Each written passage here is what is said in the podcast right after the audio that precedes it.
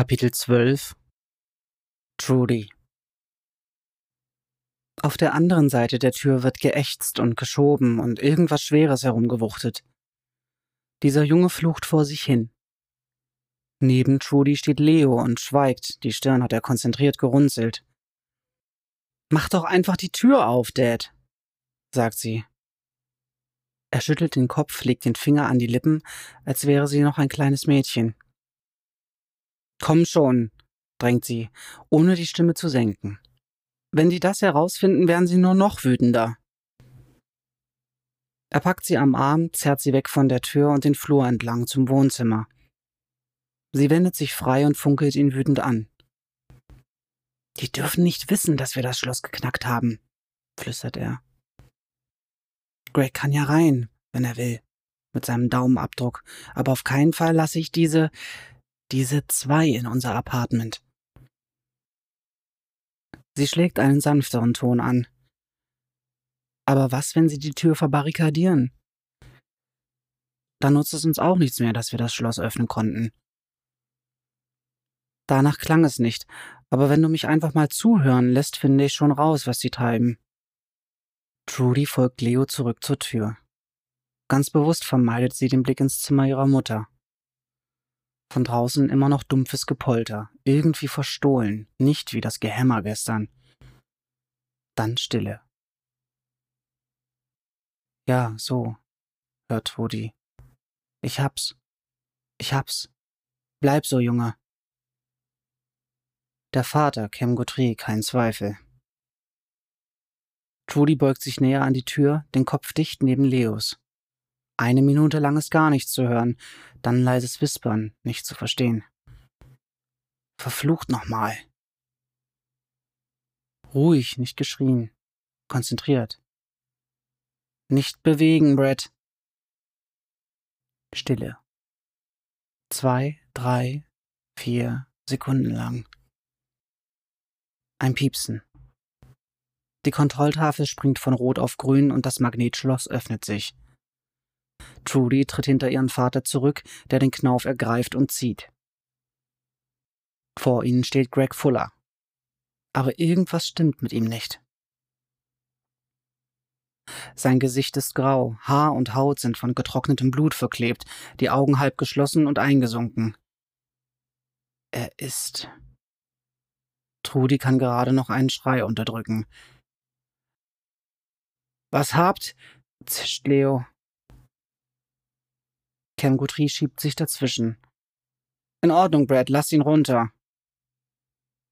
Hinter ihm wirbelt der schwitzende, rotgesichtige Junge Greg Fuller beziehungsweise seine Leiche in einer grausigen Pirouette herum und lässt ihn an die gegenüberliegende Wand plumpsen, wo er eine Schmierspur hinterlässt. Jetzt erst wendet Trudy sich ab und taumelt zurück ins Wohnzimmer. Sie wartet, dass ihr Vater gleich nachfragt, doch er schweigt. Dann Wills Stimme hinter den Guthries. Lassen Sie die Tür nicht zufallen, Leo. Wir können das Schloss nicht umprogrammieren, und das hier wollen wir nicht nochmal machen müssen. Allmählich dämmert es Trudy. Irgendwie ist Greg gestorben. Und sie haben die Leiche hergebracht, um mit seinen Daumen die Tür zu entriegeln. Ich weiß nicht, ob sie lachen oder weinen soll. Sie blickt zu ihrem Vater hinüber. Auf gar keinen Fall darf ihre Mutter irgendwas mitbekommen. Außer sie wollen in den Knast, leiert der rotgesichtige Junge. Vielleicht gehören sie ja dahin. Halt den Mund, Brad, weist Cam ihn zurecht. Cam, würde es Ihnen was ausmachen, draußen zu warten? fragt Will. Ja, Will, würde es. Wir haben immer noch nicht entschieden, was wir mit diesen Leuten machen. Will dreht sich zu ihm um wie ein Terrier zu einem Stier. Diese Leute sind Eigentümer, wie alle anderen auch.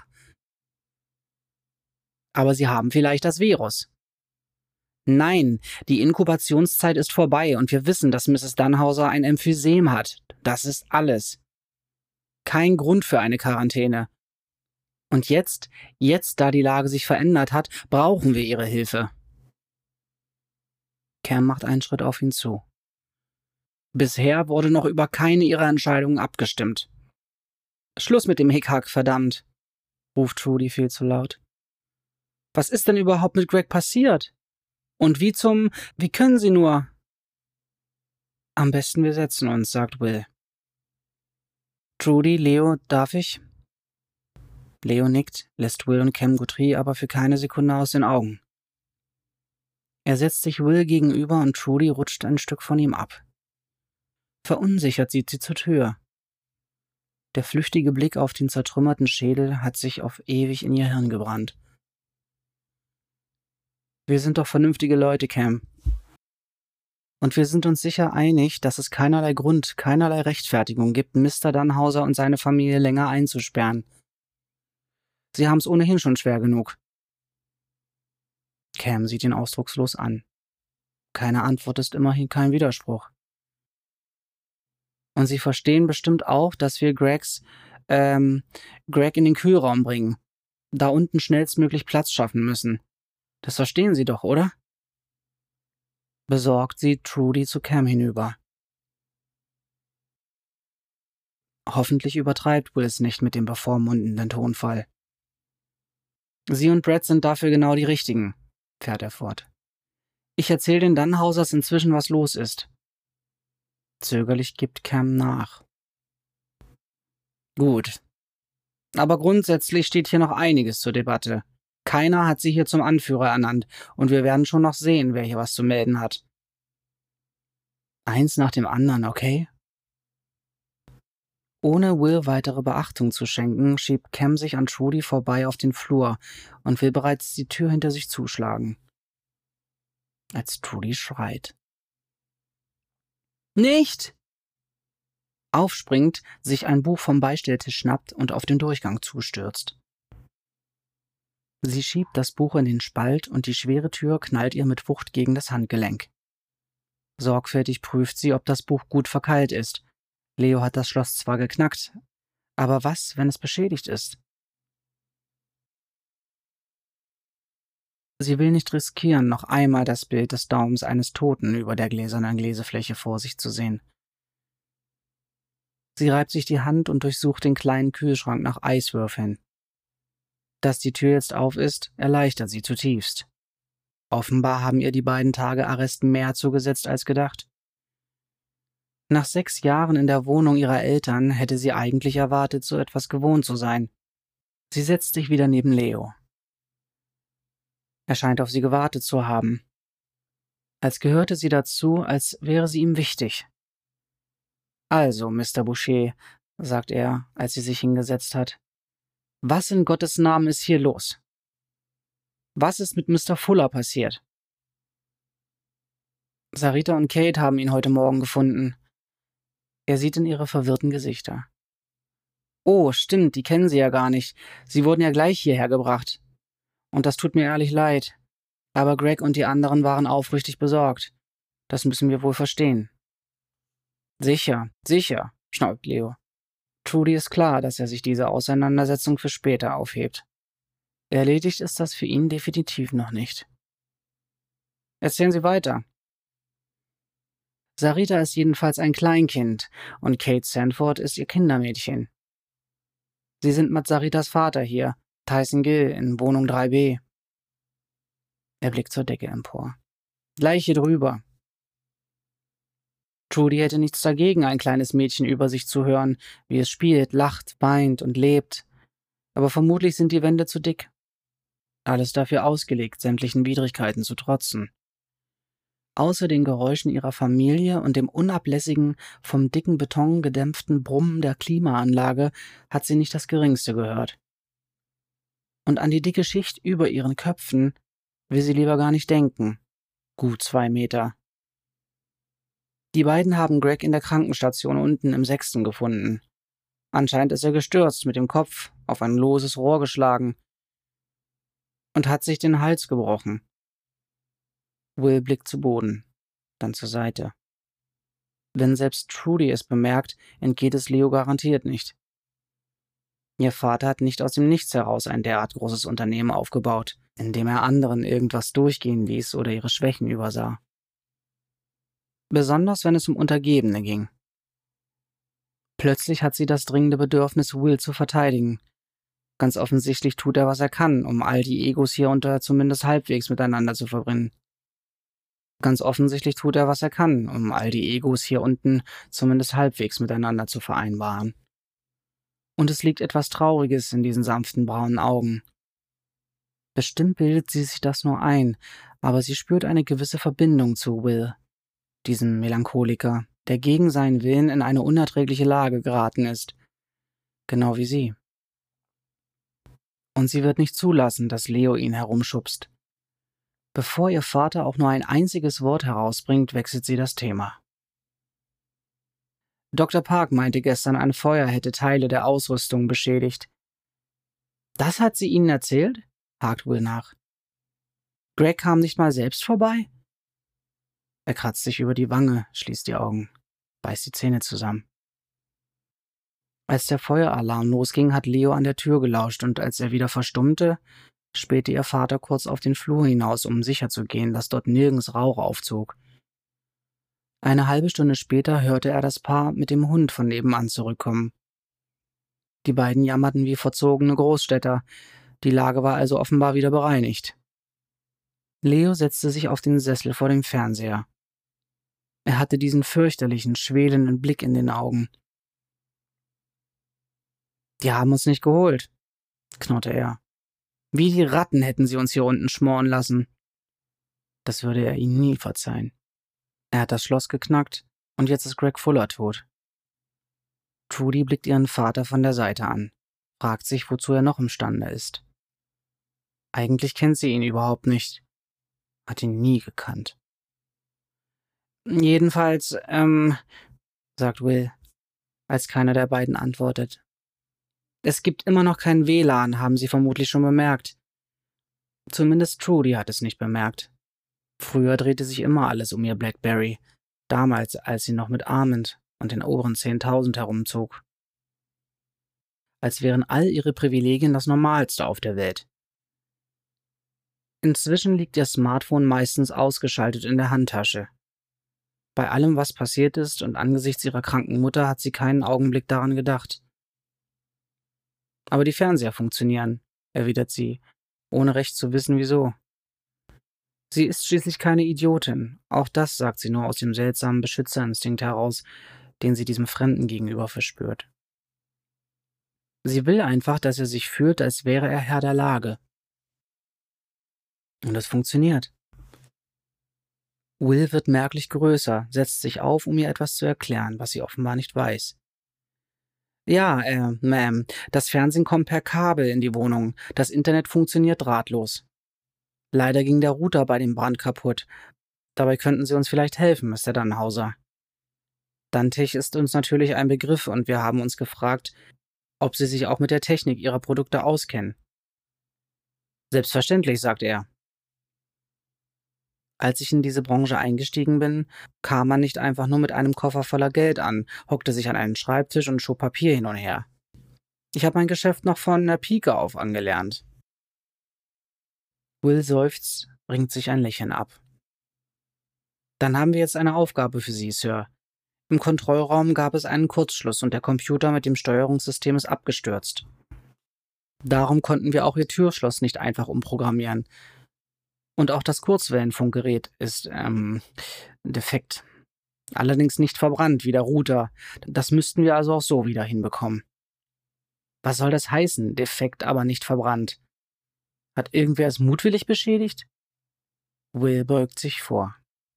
Sir, machen Sie sich doch am besten selbst ein Bild. Würden Sie mit mir raufkommen? Trudy steht auf. Ich sehe so lange nach Mom,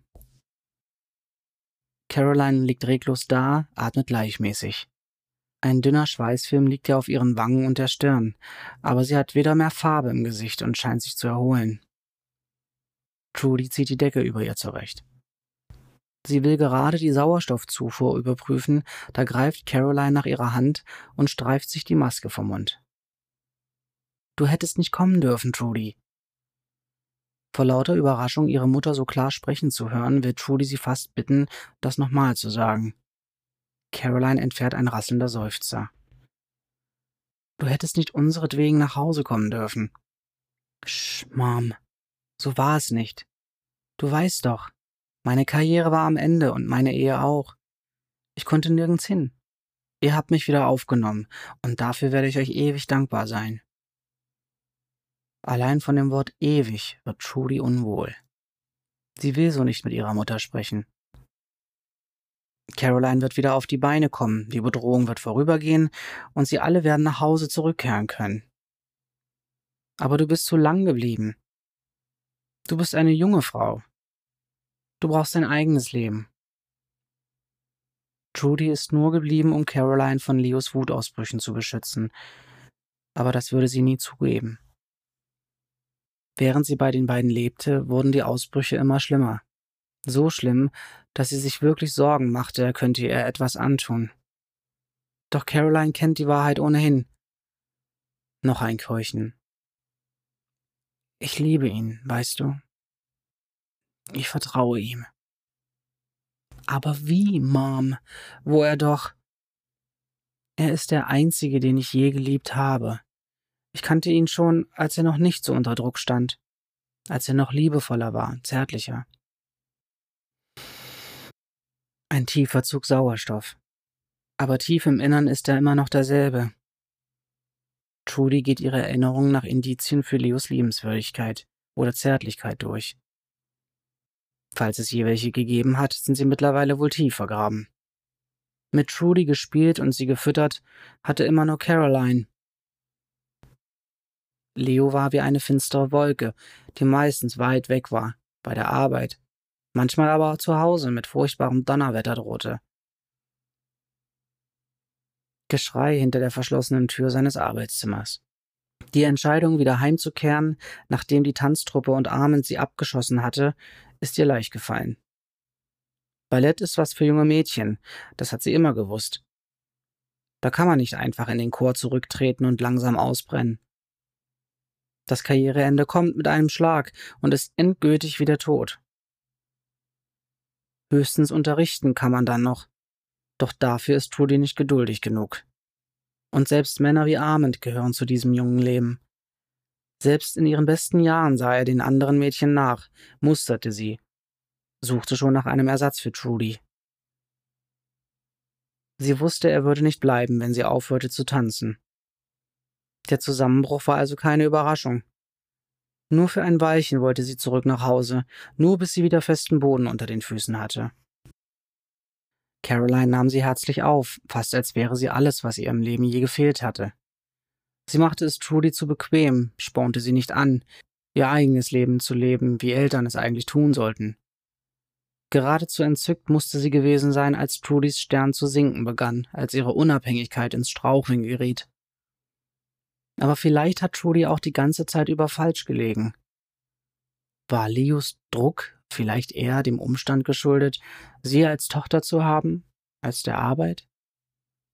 So dass er erst nach ihrer Rückkehr so wütend wurde, weil sie wieder da war? Wäre sie doch nur nach ein, zwei Monaten gegangen.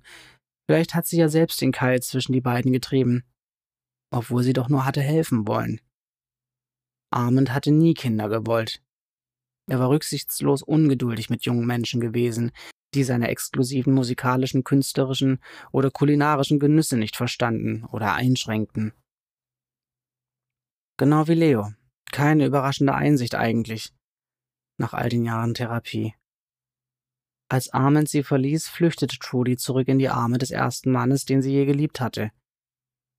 Keine überraschende Einsicht, und doch erfüllt sie Trudy mit Charme. Mom, ich. Trudy? Trudy? Leo taucht in der Tür auf. Ich gehe mit rauf. Trudy folgt ihm zum Eingang, wo Will schon auf Leo wartet und ihr ein niedliches, schiefes Lächeln schenkt. Wie geht's Ihrer Mutter, Ma'am? Besser, glaube ich. Und bitte nennen Sie mich Trudy. Ja, Ma'am. Er lächelt noch einmal und sie verspürt zum ersten Mal seit langer Zeit ein wenig Wärme. Mit einem besorgten Blick auf das Buch im Türspalt tritt Leo zu ihm auf den Flur. Das Apartment im Millennium Place hat Trudy oft tagelang nicht verlassen. Zwischen den sechs Jahren freiwilliger Gefangenschaft in jener gemütlichen Wohnung und den zwei Tagen unfreiwilliger in dieser hier gibt es eigentlich keinen nennenswerten Unterschied. Und doch hat ihr Geist hier unten begonnen zu rebellieren. Sie schließt die Tür so gut es eben geht, und sie sieht zum Fernseher. Offenbar kommt die Lage langsam wieder unter Kontrolle. Aber irgendwie hat diese dumme Geschichte auch ihr Gutes. Sie ist ein Weckruf. Wenn sie wieder heimkommen, wird sich einiges ändern. Sie wird nicht länger wie in einer Falle leben. Caroline schläft inzwischen wieder selig. Trudy sollte bei ihr bleiben, aber sie muss raus aus dieser Wohnung, muss sich umsehen. Sie will runter zu den Räumen, in denen Gregs Leiche gefunden wurde. Wahrscheinlich hat sie in den letzten Jahren einfach zu viele Krimis gelesen und Filme gesehen, aber sie will doch gern selbst einen Blick auf den Ort des Geschehens werfen. Dauert ja nicht lange. Seit mit dem Tanzen Schluss war, hat Trudy nichts so Aufregendes mehr erlebt. Die Urlaubsreisen mit ihren Eltern nach Cape Cod oder Key West zählen nicht. Sie späht über den Flur und schlüpft hinaus. Ihr Blick fällt auf das schwarze gelbe Absperrband über die zugenagelte Fahrstuhltür. Die Treppen werden ihrer Mutter zu schaffen machen, wenn es ihr wieder besser geht. Ihr Blick wandert weiter zu dem rotbraunen Schmierfleck an der gegenüberliegenden Wand. Sie starrt den Blutfleck an, will noch einmal den Ekel spüren, doch sie ist darüber weg. Der Fleck ist nur noch Kulisse. Viel zu rational denkt sie darüber nach, ob sie ernsthaft ihren Vater verdächtigen sollte. Manche Seiten an ihm übersieht sie geflissentlich, und in den dunklen Ecken seiner Vergangenheit lauert eine Menge schwarzer Schatten. Natürlich war all das vor langer Zeit, noch ehe er nach Amerika kam, aber wie weit würde er wohl gehen, um seine Familie zu beschützen, seinen verletzten Stolz zu rächen? Ein bisschen was von seinem kalten Blut fließt auch durch ihre Adern. Eigentlich sollte sie es schrecklich finden, aber aus irgendeinem Grund gibt es ihr Kraft. Wir sind besser als die. Über Generationen haben sie versucht, uns unten zu halten, aber wir schaffen es immer wieder zurück an die Spitze. So klingt dieses Blut, noch heute leise in der Stimme ihres Vaters an, wenn ihren Eltern in deren Penthouse die amerikanische Großstadt zu den schwieligen Europäerfüßen liegt.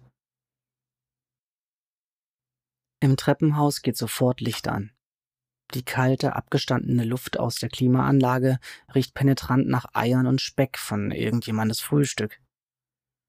Ohne lange zu fackeln, macht Trudy sich auf den Weg in den sechsten und zwängt sich an der dicken Plane über dem Eingang zu 6a vorbei. Nun erweist sich ihr Smartphone endlich doch noch als nützlich. Die Taschenlampen-App wirft einen scharfen Lichtkegel vor sie über den Boden.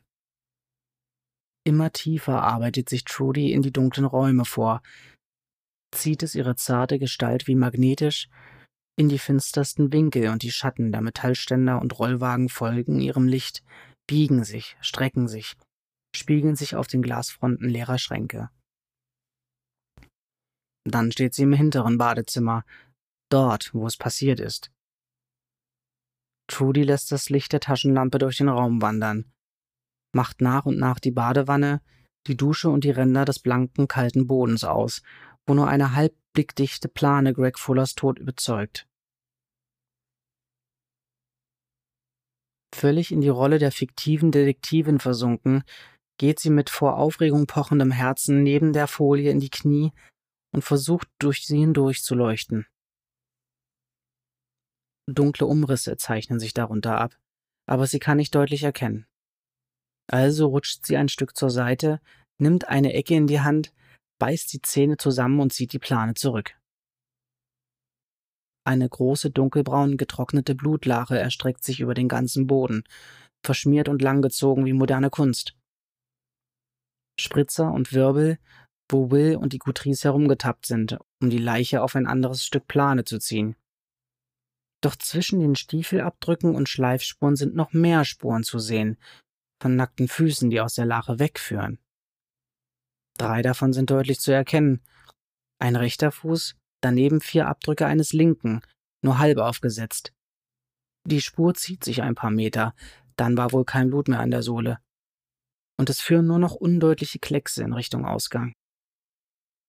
In diesem Moment kommt die Gestalt eines Mannes um die Ecke. Der Strahl seiner Taschenlampe nimmt Trudy die Sicht.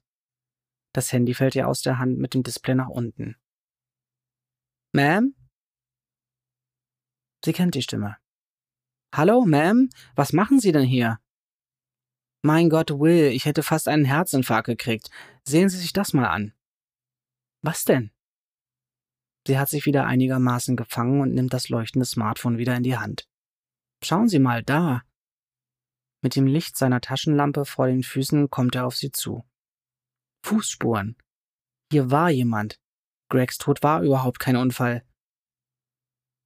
Bei diesen Worten kommt sie sich vor wie eine Schauspielerin in einem dieser Art Noir-Filme, die sie so gerne sieht. Jep, sagt er, sonst nichts. Trudy steht auf. Was soll das heißen, Jep? Wussten Sie es etwas schon? Ja, Ma'am. Jetzt nennen Sie mich endlich Trudy. Ich wusste es, ja. Kate und ich wollten es lieber für uns behalten. Außer uns weiß niemand Bescheid. Wer ist Kate? Tyson Gills Kindermädchen. Stimmt, das sagten Sie. Gut. Aber warum wollten Sie es niemandem sagen? Meinen Sie nicht, die Leute wüssten lieber, wenn wir einen Mörder unter uns hätten? Keine gute Idee. Und er hat recht. Mit Panik wäre ihnen nicht gedient. Wir müssen das ohne Aufsehen klären, und zwar bevor wer auch immer diese Fußspuren hinterlassen hat, merkt, dass wir ihm auf den Fersen sind. Wir? Na, Kate und ich. Und jetzt Sie. Helfen Sie uns? Sie waren es ja sicher nicht. Er blickt auf ihre ballettgequälten Füße hinab, flach gekrümmt, Größe 38. Aus ihren Sandalen ragen deformierte Zehen. Findet er das eklig? Wenn ja, scheiß auf ihn. In ihren Augen sind diese Füße ein Ehrenmal. Woher wollen Sie das wissen? Naja, wir haben die Abdrücke auf Größe 37 geschätzt. Ungefähr Ihre Größe, ein bisschen kleiner vielleicht. Aber Sie waren eingesperrt. Stimmt. Oder auch nicht. Gut, sagt sie und muss unwillkürlich an Leos zierliche Füße der Größe 37 denken. Wegen der schlechten Ernährung während seiner Kindheit in Ostdeutschland, wie er meint. Dann stellen wir vorsichtige Nachforschungen an. Ist das der Plan? Erneut legt sich ein schiefes Lächeln auf Wills Gesicht. Nicht dumm, dieser Mann. Er versteht ihre subtile Ironie, und das fühlt sich erstaunlich gut an. Ja, antwortet er. Wir ermitteln. Er bückt sich, deckt die Blutflecken vorsichtig wieder mit der Plane ab und geht in Richtung Ausgang. Trudy folgt dem Licht seiner Taschenlampe. Sie machen sich bestimmt Sorgen wegen Ihrer Mutter, sagt er, als sie wieder auf dem Flur stehen. Ja, was ist mit Ihren Eltern? Ihre Smalltalk-Skills sind etwas eingerostet. In den vergangenen sechs Jahren hatte sie zu so etwas keine Gelegenheit sind vor ein paar Jahren gestorben. Tut mir leid. Sie blickt auf seine linke Hand und ärgert sich insgeheim über den Anflug von Enttäuschung angesichts des schlichten Goldrings an seinem Finger. Und ihre Frau? Sein Blick verdüstert sich. Zu Hause in South Paris. Sie wollten sie nicht mitbringen? Zu aufdringlich, aber sie kann nicht anders. Um sie vor dem Virus in Sicherheit zu bringen, meine ich? Sie ist zu krank. Das tut mir leid. Krebs. Ich hätte gar nicht hier sein dürfen. Wollte bloß noch ein paar Sachen erledigen und dann, ich sollte schon längst weg sein. Und jetzt bin ich hier eingeschlossen. Lana ist dort draußen und ich habe keine Ahnung, ob sich noch jemand um sie kümmert. Trudy will schon seine Hand nehmen, ihn umarmen, aber eigentlich kennt sie diesen Mann überhaupt nicht. Tut mir wirklich leid, sagt sie. Mehr bringt sie nicht heraus.